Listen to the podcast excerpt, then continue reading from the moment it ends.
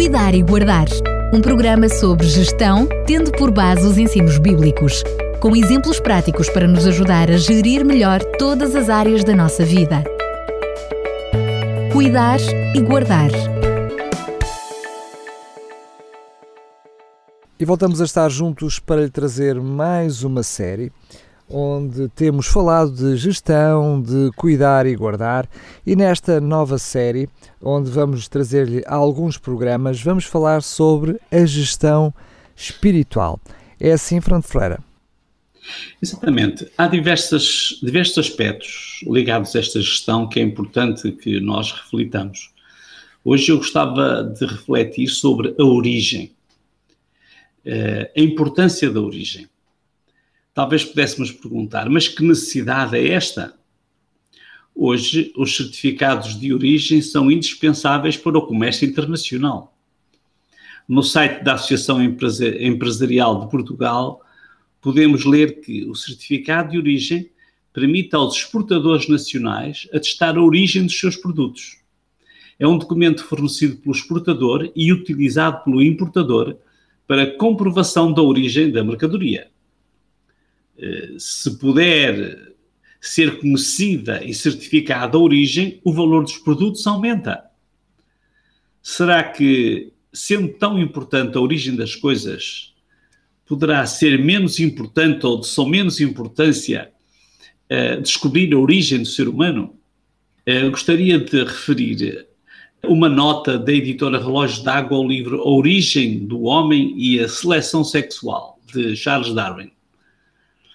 Eh, nenhum homem poderia ter escrito sobre a origem do homem melhor que Charles Darwin. E nenhum livro criou uma tempestade tão duradoura, desde os tempos vitorianos até os nossos, até os tempos modernos, com o seu argumento sobre a evolução humana e o mecanismo de divergência racial a que Darwin chamou seleção sexual. Freud considerou um dos dez livros mais importantes de todos os tempos. Houve um dião de cantuária a queixar-se dos cientistas que apagaram a nossa existência, dizia ele. E depois tem uma pergunta: alguma vez um livro influencia, influenciou deste modo o mundo da ciência, da literatura, da teologia e filosofia? Que necessidade é esta de conhecer a origem? A teoria de Charles Darwin uh, afirma que a nossa origem provém de complexos processos evolutivos da biologia, descende ou desde as formas mais simples da vida. A teologia bíblica ensina que somos a obra-prima de Deus. Se o ser humano fosse uma mercadoria e o prezado ouvinte fosse o cliente final, olhando para o certificado de origem, o que escolheria? Um ser humano que evoluiu a partir das formas inferiores de vida, que ainda está em progressão, embora ameaçado por condições adversas? Ou um ser humano criado por Deus, criado à imagem e semelhança de Deus, dotado de uma mente prodigiosa que, embora se tenha degradado e espera a restauração plena, um ser humano capacitado para se relacionar com Deus, com os, os homens e com a natureza. Enquanto pensa e tenta escolher o certificado de origem mais convincente, deixo-lhe algumas cláusulas do, do, certificado de origem do Criador.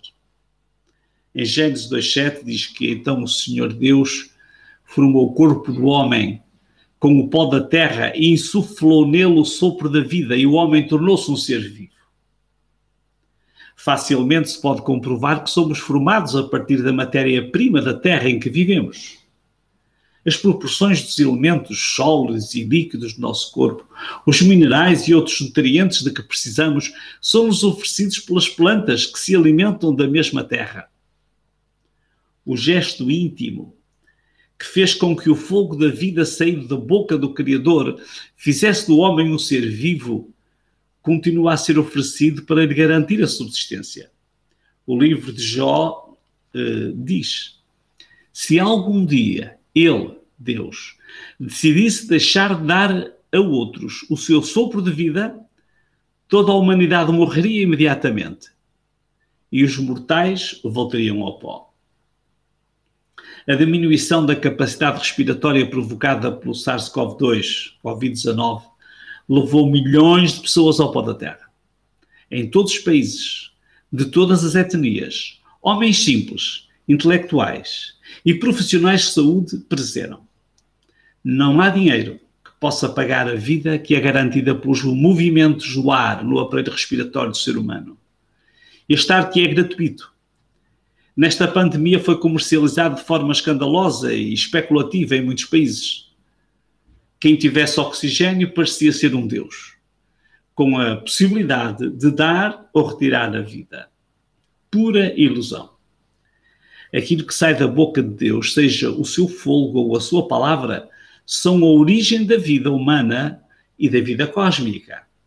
Diz o, o Salmo 36, versículo 6. O céu e todos os astros foram criados pela boca do Senhor, pelo sopro da sua boca neste mesmo texto, uh, o fogo e o sopro, ou a palavra que saem da boca de Deus, são sinónimos, representam o seu poder. Mais adiante, no versículo 9, diz o Salmo: Porque falou e tudo se fez, mandou e logo tudo apareceu. E no Salmo 135, 6 diz: Tudo o que o Senhor quis, Ele o fez, nos céus e na terra, nos mares e em todos os abismos.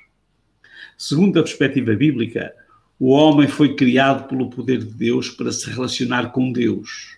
Os céus e a terra foram igualmente criados pela palavra para a sua glória. Pode escolher o seu certificado de origem. Criado por um Deus de amor que garante o alento, o sustento e promete a vida além desta, a vida eterna.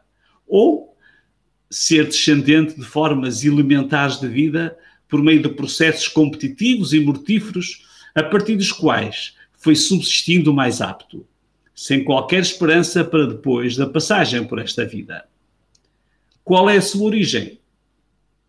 Considera-se um filho ou uma filha de Deus? Considera-se um filho ou uma filha do acaso? O seu autoconceito afeta o seu valor pessoal, a sua realização pessoal, a sua autoaceitação, a sua autoestima.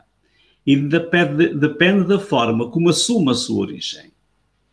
Mesmo num tempo de grave crise espiritual, o povo de Israel, pela pena do profeta Isaías, afirmava e confessava: Mas tu és nosso Pai. Ainda que Abraão não nos conhece e Israel não nos reconhece, tu, ó Senhor, és nosso Pai, nosso Redentor, Desde a antiguidade é o teu nome. Isaías 63, 16. Tente perceber bem de onde vem e para onde vai. Isto é importante. Isto é cuidar e guardar. Chegamos ao fim de mais um programa, mas não deste assunto. No próximo programa vamos continuar a falar sobre a gestão espiritual, mas de uma forma mais concreta, qual a temática dentro desta gestão espiritual que nos vai trazer no próximo programa? nós iremos falar sobre a pertença, a necessidade de pertencer. Esse é o tema que nos vai ocupar no próximo programa. Marcamos então o encontro na próxima semana, se Deus quiser. Um abraço e até lá. Ok, um abraço e até lá, se Deus quiser.